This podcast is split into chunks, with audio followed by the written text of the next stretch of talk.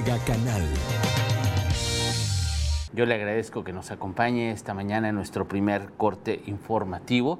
Gracias por estar eh, con nosotros. Ya lo sabe, estamos transmitiendo a través del canal 151 de Megacable. También estamos eh, por eh, Facebook Live. En esta red social usted nos encuentra como Mega Noticias Colima y además estamos grabando este contenido para que usted lo tenga por ahí de las 11.40 de la mañana a través de la plataforma de Spotify. Así que pues vamos empezando, vamos empezando con el programa y mire, se prevé que mañana, se prevé que mañana el Congreso del Estado revise, discuta y bueno, pues vote la propuesta de gobierno del Estado, la iniciativa de ley para hacer obligatorio el uso del cubrebocas. Con esto, bueno, pues se pretende que en la calle, básicamente usted tiene que usar el cubrebocas desde que salga de su casa hasta que regrese. En la calle, en el camión, en el taxi, en cualquier lugar público, en alguna oficina pública, en centros comerciales, en plazas, porque pues ya prácticamente todos los negocios están abiertos, todas las plazas, todos los lugares están abiertos, entonces pues los riesgos de contagio se incrementan. Le hemos dicho toda esta semana, le hemos hablado de los contagios, de los casos, de cómo va la situación en el estado, cómo eh, la capital pues se convierte en el nuevo, se va convirtiendo poco a poco en el nuevo foco, en el foco de infección de COVID-19 y cómo la zona metropolitana, como área conurbada, Colima, Villa de Álvarez, pues son el principal foco de infección en el estado. Así es como están las cosas en este momento. Ya desde el lunes reconocía la Secretaría de Salud de la entidad que el fin de semana pues ya se había llegado a una saturación de hospitales. Desde el mismo lunes lo reconocían que el domingo se había llegado a una saturación de hospitales. Estas saturaciones son momentáneas, pero pueden hacer extenderse no quiere decir que todo el tiempo sean, estén saturados los hospitales. Y le voy a dar un ejemplo.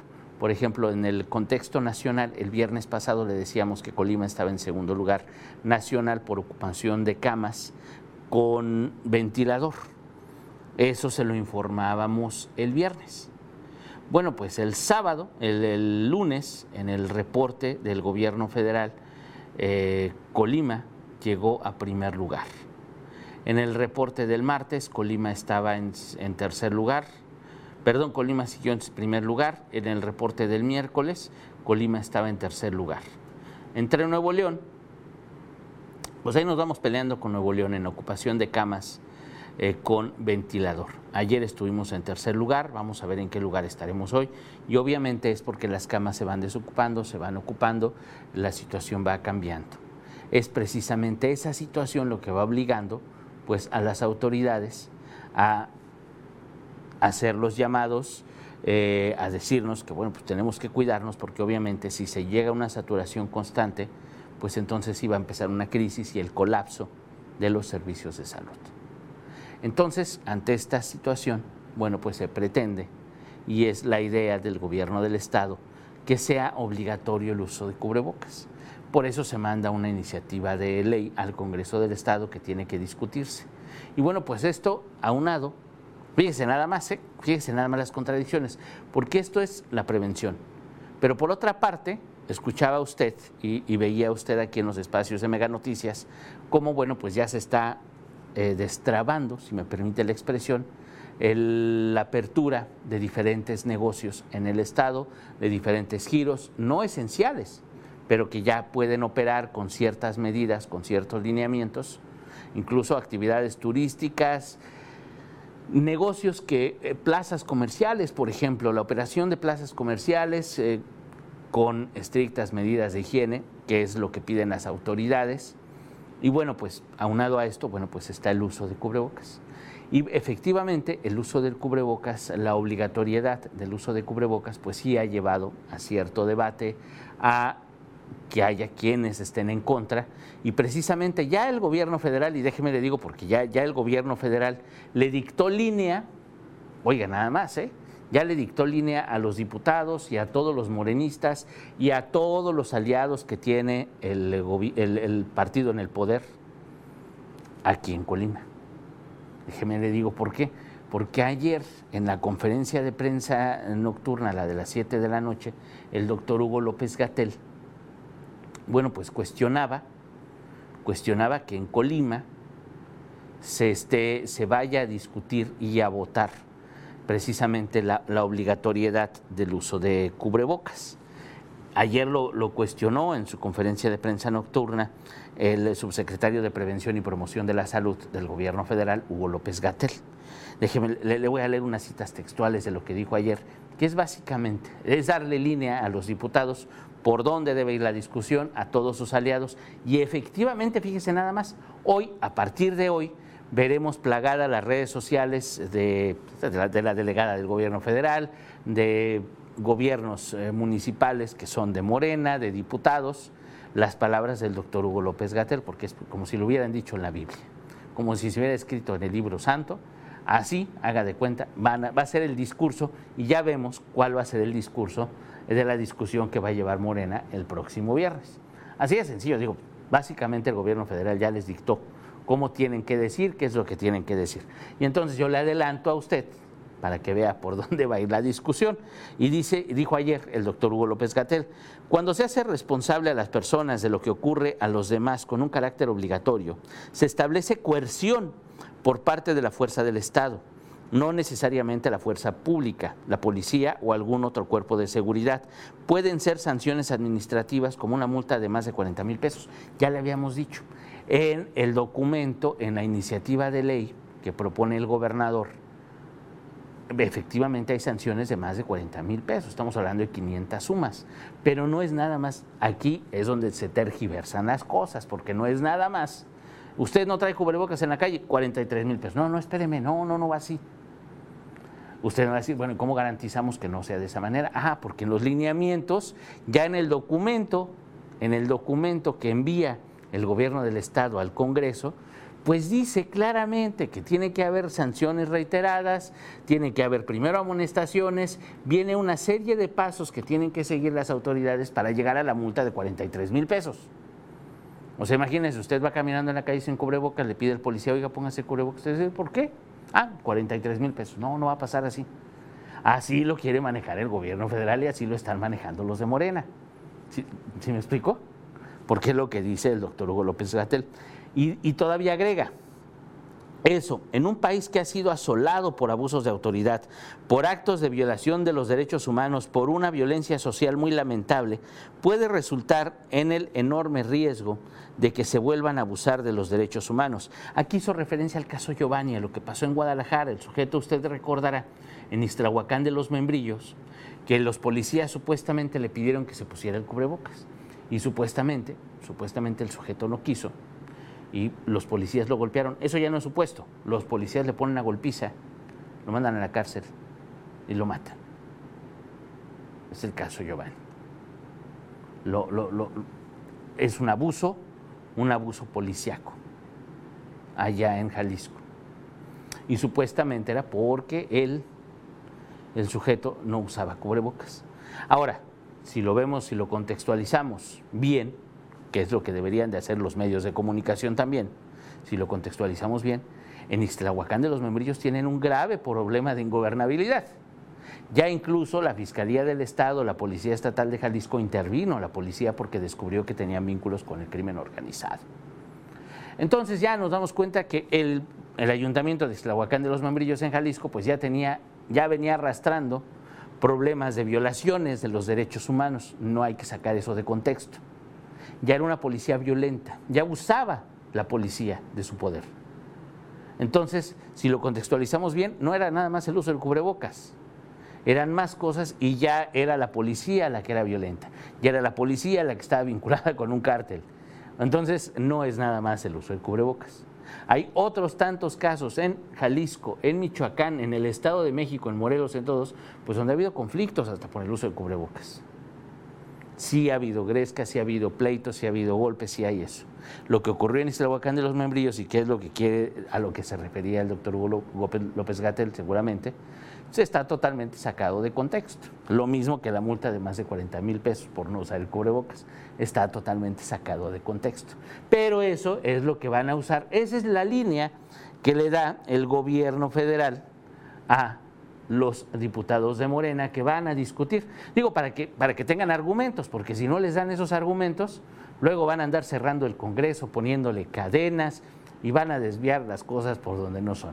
Hay que tener argumentos, deben de tener argumentos los diputados para estar a favor o para estar en contra, para las dos. No estamos ni a favor ni en contra de nadie. Yo le estoy diciendo lo que dice el doctor Hugo López de Gatel. Y además dice que, bueno, todavía además, en su momento, el gobierno eh, evaluará, se evaluará si el gobierno de Colima le corresponde la actuación legal en este aspecto. Y dice textualmente el doctor López Gatel, se tendrá que analizar si es o no competencia de una autoridad local una disposición que pudiera enmarcarse en el contexto de medidas extraordinarias de salubridad general. El título 10 A en el, el título 10 O en la Ley General de Salud o no, pero opinamos desde el Gobierno de México que hay que tener mucho cuidado con las medidas de control sanitario eh, que hacen responsable a la persona o a las personas cuando se multiplican por 127 millones de personas.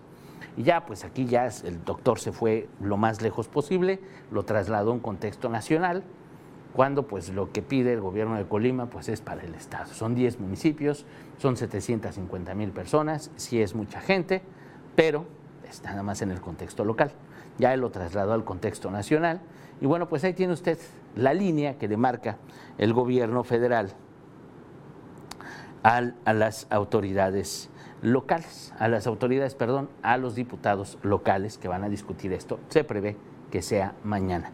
Y hoy en la mañana le respondió la secretaria de Salud. Obviamente, pues la secretaria de Salud no se iba a quedar sin responderle al doctor Hugo López Gatel. Y en su conferencia matutina, le digo de hoy, la, secretaria de Salud del Estado, Leticia Delgado Carrillo, bueno, pues ella eh, dijo que es contradictorio que el gobierno federal pida a los estados tomar acciones para evitar la propagación del COVID-19 y a la vez considere coercitivo hacer obligatorio el uso de cubrebocas. Bueno, porque también nos damos cuenta que el discurso del gobierno federal está lleno, lleno de contradicciones. Una cosa es lo que dice el doctor Hugo López Gatel y cuando le preguntan al presidente no sabe ni qué decir. Es muy distinto lo que dice el presidente y lo que dice el doctor Hugo López Gatel. Eso lo vemos todos los días, ¿eh? Ahí está. Y precisamente es el argumento de la Secretaría de Salud esta mañana. Y ella dijo, la tolerancia debe ser base en muchas de las acciones a emprender, pero también se necesitan medidas inmediatas, por lo que la iniciativa para hacer obligatorio el uso de cubrebocas no solo nos parece oportuna, sino muy necesaria. Y dijo que más allá de las ideologías o de posturas políticas, lo que está en juego es la vida de la población. Y dice textualmente la, la secretaria, cualquier esfuerzo por cuidar la salud y la vida de las personas lo vamos a respaldar en la Secretaría de Salud y Bienestar Social sin importar su procedencia. Pues básicamente este es el conflicto. Este es el pleito. Todavía no termino con esto, espérame. Este es el conflicto. Este es el, conflicto que vamos a escuchar hoy, que posiblemente, le digo, posiblemente se vote mañana. Entonces, vamos a ver, vamos a ver eh, hacia dónde, hacia dónde encaminan las cosas, porque sí es muy, muy, muy importante el uso del cubrebocas. Y aquí, bueno, pues ya ayer se echaba su rollo el doctor Hugo López Gatel sobre las, la necesidad o no la necesidad, los estudios científicos, una serie de contradicciones que ha tenido desde que empezó la pandemia con el uso de cubrebocas, que si desde el principio se hubiera recomendado, lo hubieran respaldado, otra cosa sería en nuestro país. No, hemos escuchado, hemos visto las contradicciones del gobierno federal en el manejo de la pandemia, del gobierno del Estado que hemos visto contradicciones. ¿eh? Dicen una cosa en el papel, hay medidas muy importantes y en la práctica nada se toma en cuenta. Eso es lo que ha pasado en Colima. En el papel, en los discursos, hay señalamientos, en los discursos hay énfasis, en los discursos dicen muchas, muchas, muchas, muchas cosas que a la hora de ponerlas en práctica no existen. No lo toman en cuenta, realmente pues las acciones han sido tibias, han sido tibias desde las autoridades municipales, estatales, federales, cada quien jala por su lado, no han tenido poder de negociación ni autoridades municipales ni estatales. Están en campaña, déjeme decirle, todos están en campaña, diputados están en campaña, autoridades estatales, muchos funcionarios están en campaña, autoridades municipales ni se diga, la alcaldesa de Manzanillo, el alcalde de Colima, los alcaldes de varios lados, están en campaña y sus acciones son más enfocadas a un proceso político que a realmente proteger, apoyar y atender a la ciudadanía. Eso es más, más que evidente. Podrán decir lo que quieran, pero los resultados, los datos, la situación de las camas ocupadas, las camas con ventilador a nivel nacional en el estado de Colima no es nada, nada agradable. Y todo eso es responsabilidad de los ciudadanos, claro. No tendrían por qué obligarnos a usar cubrebocas. Si usted va a salir a la calle, pues se lo pone. Si va a entrar a un negocio, va a tener contacto con más personas, póngaselo. La verdad es que las cosas tienen que ser así. Tenemos que cuidarnos, tenemos que protegernos. No hay, no hay opción en este momento. Las cosas deben ser así. Ahora, si lo hacen obligatorio o no lo hacen obligatorio, pues si lo hacen obligatorio, de todas maneras, ya lo estamos usando. Si no lo hacen obligatorio, pues que no lo hagan obligatorio.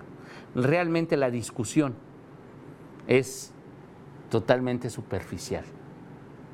Si nosotros lo hiciéramos, si las autoridades realmente hicieran cumplir a los negocios que entren las personas sin cubrebocas, si nosotros como ciudadanos fuéramos responsables, no estaríamos en medio de esta discusión política que no va a servir absolutamente para nada el sentido de la discusión del gobierno federal y del gobierno del Estado es totalmente estéril.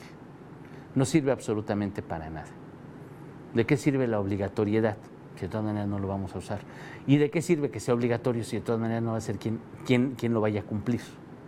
Entonces, más bien debe estar en nosotros los ciudadanos, las autoridades, en vigilar a los negocios que realmente cumplan las medidas, que se cumpla todo.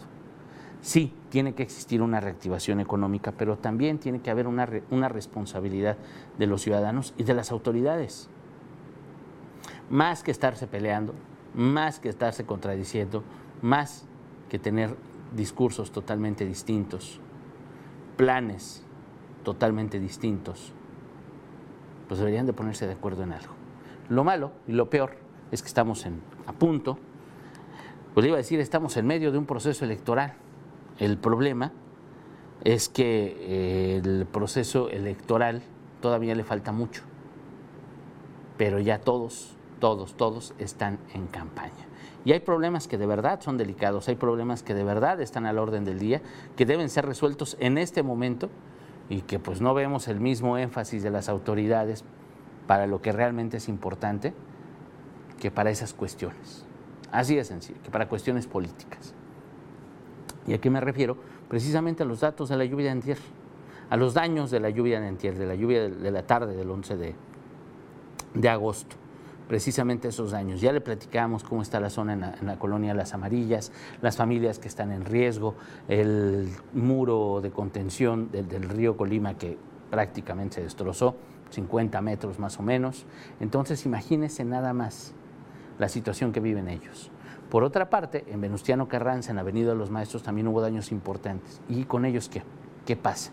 Allá en la zona de Venustiano Carranza, que fue una zona donde también resultaron negocios afectados, donde también usted vio el tamaño de la inundación de, la tarde del, del 11 de marzo, de antier, Usted vio el tamaño de la inundación, el tamaño de las afectaciones. Bueno, pues allá está esta mañana mi compañero Manuel Pozos. Pues a ver qué les han dicho las autoridades, qué ha pasado, cómo están ellos. ¿Qué ha sucedido desde esa tarde hasta, hasta ahorita en la mañana? ¿Qué ha pasado? Ahí está mi compañero Manuel Pozos. Manuel, muy buenos días. ¿Qué tal, Ulises? Muy buenos días. Te saludo en este día jueves. Efectivamente, nos encontramos aquí eh, sobre la avenida Venustiano Carranza, aquí al norte de la ciudad de Colima, aquí en esquina con la calle Palma Kerpis, justo donde hace una semana, Ulises, precisamente habíamos estado aquí y habíamos estado dialogando con los, con los comerciantes, este, con algunos de los vecinos aquí sobre este cruce vial. Pues, ¿por qué? Porque son uno de los principales afectados cada vez que llueve, este, cada vez que se presenta una tormenta aquí en la zona conurbada, pues eh, los comerciantes de este, de este cruce vial entre, entre Venustiano Carranza y Palma Kerpis, pues son los que resultan afectados. Y pues bueno, el pasado martes por la tarde, Ulises, pues no fue la excepción y esta vez pues podemos decir que les fue peor en comparación a otras lluvias que ya también se han presentado. Este, efectivamente nos acaban de platicar, Ulises, que aquí por lo menos en estos negocios que están a mi espalda, que han colocado algunos este, costales con arena para, como barrera de protección, pues ya después de esa tormenta, pues previniéndose a, nuevas tormentas que, que, pudieran presentarse, han colocado precisamente estos costales de arena. Sin embargo, nos han platicado que el martes pasado el agua llegó a meterse en sus comercios hasta aproximadamente a una altura de 30 a 40 centímetros, Ulises, y pues bueno, tuvieron afectaciones económicas. Este, pues solamente daños materiales también, algunos daños materiales leves, podemos decir, pues bueno, este, afortunadamente pues no, no este, lesiones en las mismas personas que en ese momento pues estaban tratando de, recuperar algunos este, de sus bienes materiales, de sus mercancías, de sus productos que venden, este, pues, para que, este, y pues para salvar parte de, este patrimonio que tienen y que, que venden al público. Pues bueno, acabas de comentar, Ulises, a ver qué es lo que les han dicho las autoridades. Pues fíjate que hemos platicado con ellos y nos comentan que ninguna autoridad, ni del municipio, ni del estado, se han acercado con ellos para ver por lo menos si necesitan algo, Ulises.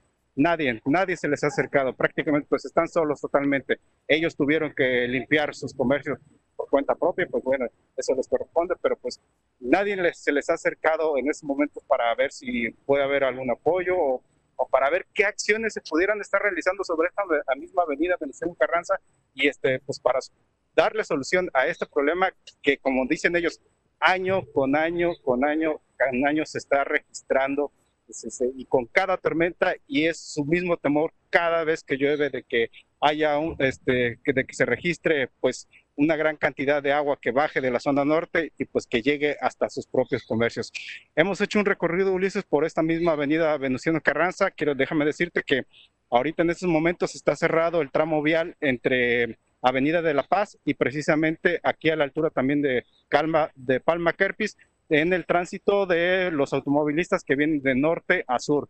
Solamente es un, carril el que está, un tramo el que está cerrado aquí de este carril, porque personal del Ayuntamiento de Colima en estos momentos está realizando labores de reparación del empedrado. Hay otras partes más arriba también de la misma, este, sobre la misma avenida, donde está, podemos decir que eh, clausurado el tránsito por algunos tramos eh, para vehículos. ¿Por qué? Porque la fuerte corriente de agua socavó por la parte de abajo de las huellas de rodamiento que existen por esta, por esta avenida este, Venustiano Carranza. Y pues bueno, con el paso de los, del peso de los automóviles, con el paso de los automóviles, pues pueden este, quebrarse precisamente, pueden dañarse estas huellas de rodamiento. Entonces, creemos que ahí van a hacer trabajos de, de reforzamiento, pues por la parte de abajo, reparar el empedrado, este, ¿Para qué? Para que estas huellas de rodamiento no terminen dañarse pues, y no salga más caro pues todavía su reparación. Son pequeños tramos los que están, este, podemos decir, como clausurados, cercados para que no, no transiten por ahí los automovilistas, pero eh, solamente el tramo que está cerrado, como te menciono, es el de, de tránsito de, de, norte hacia sur, este, en, a la altura de Avenida de la Paz, aquí hasta esta Palma Kerpis, es donde, donde está cerrado. Hay varios trabajadores que están realizando ahorita precisamente la reparación de, principalmente de, del empedrado. Todavía hay algunas ramas sobre los camellones, sobre un costado de las calles, de las mismas este, banquetas. todavía permanecen algunas ramas de árboles que todavía falta por recoger. Este, también entonces todavía están realizando pues acciones de limpieza eh, sobre esta avenida este, Venustiano Carranza aquí en la ciudad de Colima, Ulises.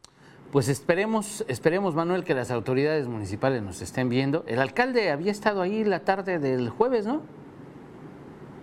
Eh, sí, eh, tengo entendido, Ulises, que el alcalde pues estuvo haciendo recorridos, incluso lo vimos también a través de, de imágenes este, donde estaba participando, eh, desviando el tráfico él, pero como te menciono, o sea, hemos cuestionamos a los comerciantes, ya vinieron las autoridades con ustedes, les han dicho algo, no, totalmente no, nadie se nos ha acercado aquí con nosotros. Esta es, esta es la situación. Pues vamos a ver, vamos a ver qué dicen las autoridades. Y bueno, pues seguimos sumando daños todavía a lo ocurrido la tarde del martes, la tarde de este martes pasado. Pues esperemos que no sean tan cuantiosos. Vamos a ver qué hacen las autoridades municipales, si hay apoyos para ellos, qué pueden hacer.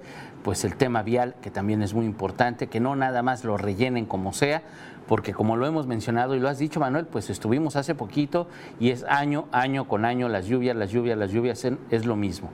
Y quiere decir, si no hacen bien su trabajo, ahorita que ocurrieron estos problemas, si cae otra tormenta similar o peor, pues va a dejar daños todavía mucho más graves.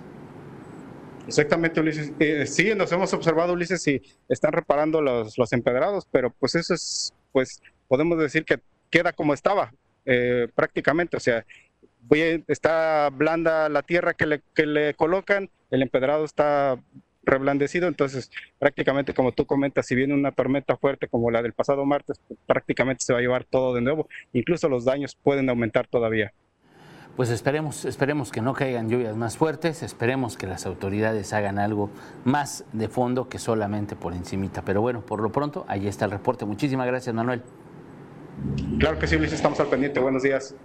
Pues ya vio, ya vio la situación, ahora aquí en la zona de Venustiano Carranza que bueno, pues eh, también sufrió daños importantes con la tormenta del eh, martes pasado. Y nos escriben, mm, María, María Díaz, le mando un abrazo María, muchísimas gracias. Hay muchas tiendas que no son esenciales abiertas, por ejemplo zapaterías y tiendas de pinturas, tiendas de ropa, también tiendas de tela, ya todos ya están abiertos y está bien, ya lo autorizaron, eh, lo autorizaron precisamente autoridades estatales, ya lo había autorizado el ayuntamiento por su cuenta, eh, ya, ya están abiertas todas las tiendas, de todos los negocios no esenciales. ¿El semáforo para qué sirve? ¿Sabe para qué sirve? Pues nada más como para que lo vean los demás. El semáforo no sirve absolutamente para nada. Ya el semáforo es puro cuento nada más. ¿Para qué le digo mentiras, María? Es puro, es puro cuento lo del semáforo. Ya están los negocios operando.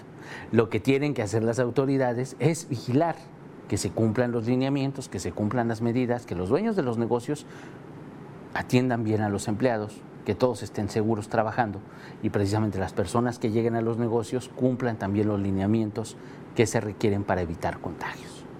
Esa es, esa es la verdad.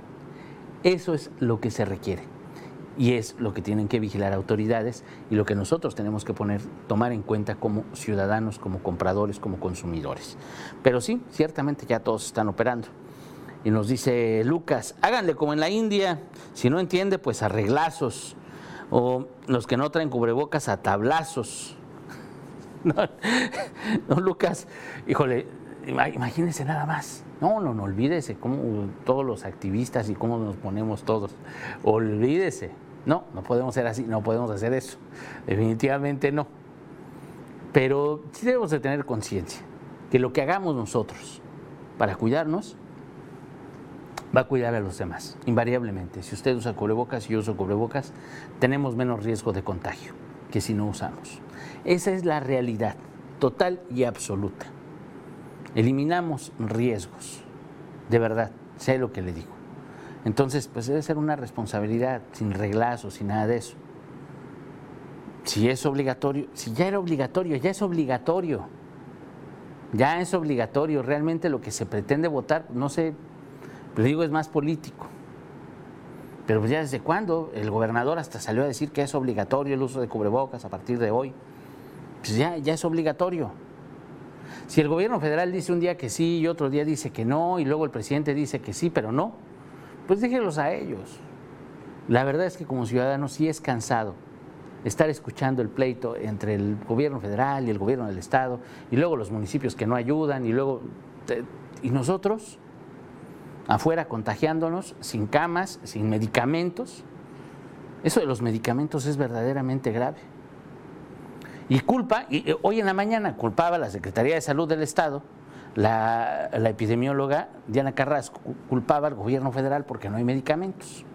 De eso también le vamos a hablar. ¿Cuándo?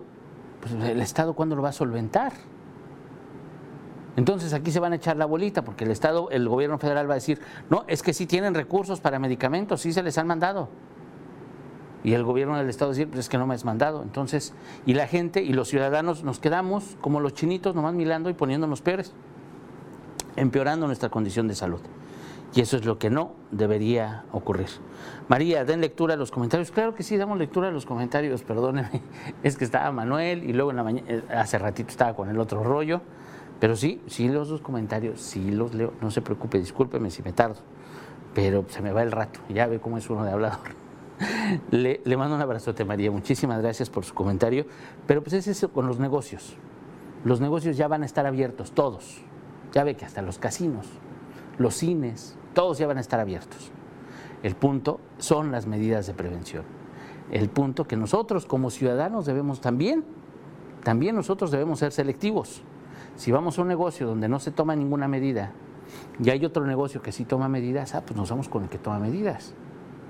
Si vamos a un negocio, a una tienda donde no hay ninguna medida de prevención, no hay, eh, digo, si el termómetro y todo eso, el, el, uso del cubrebocas, medidas básicas no se utilizan, vamos a otro lado.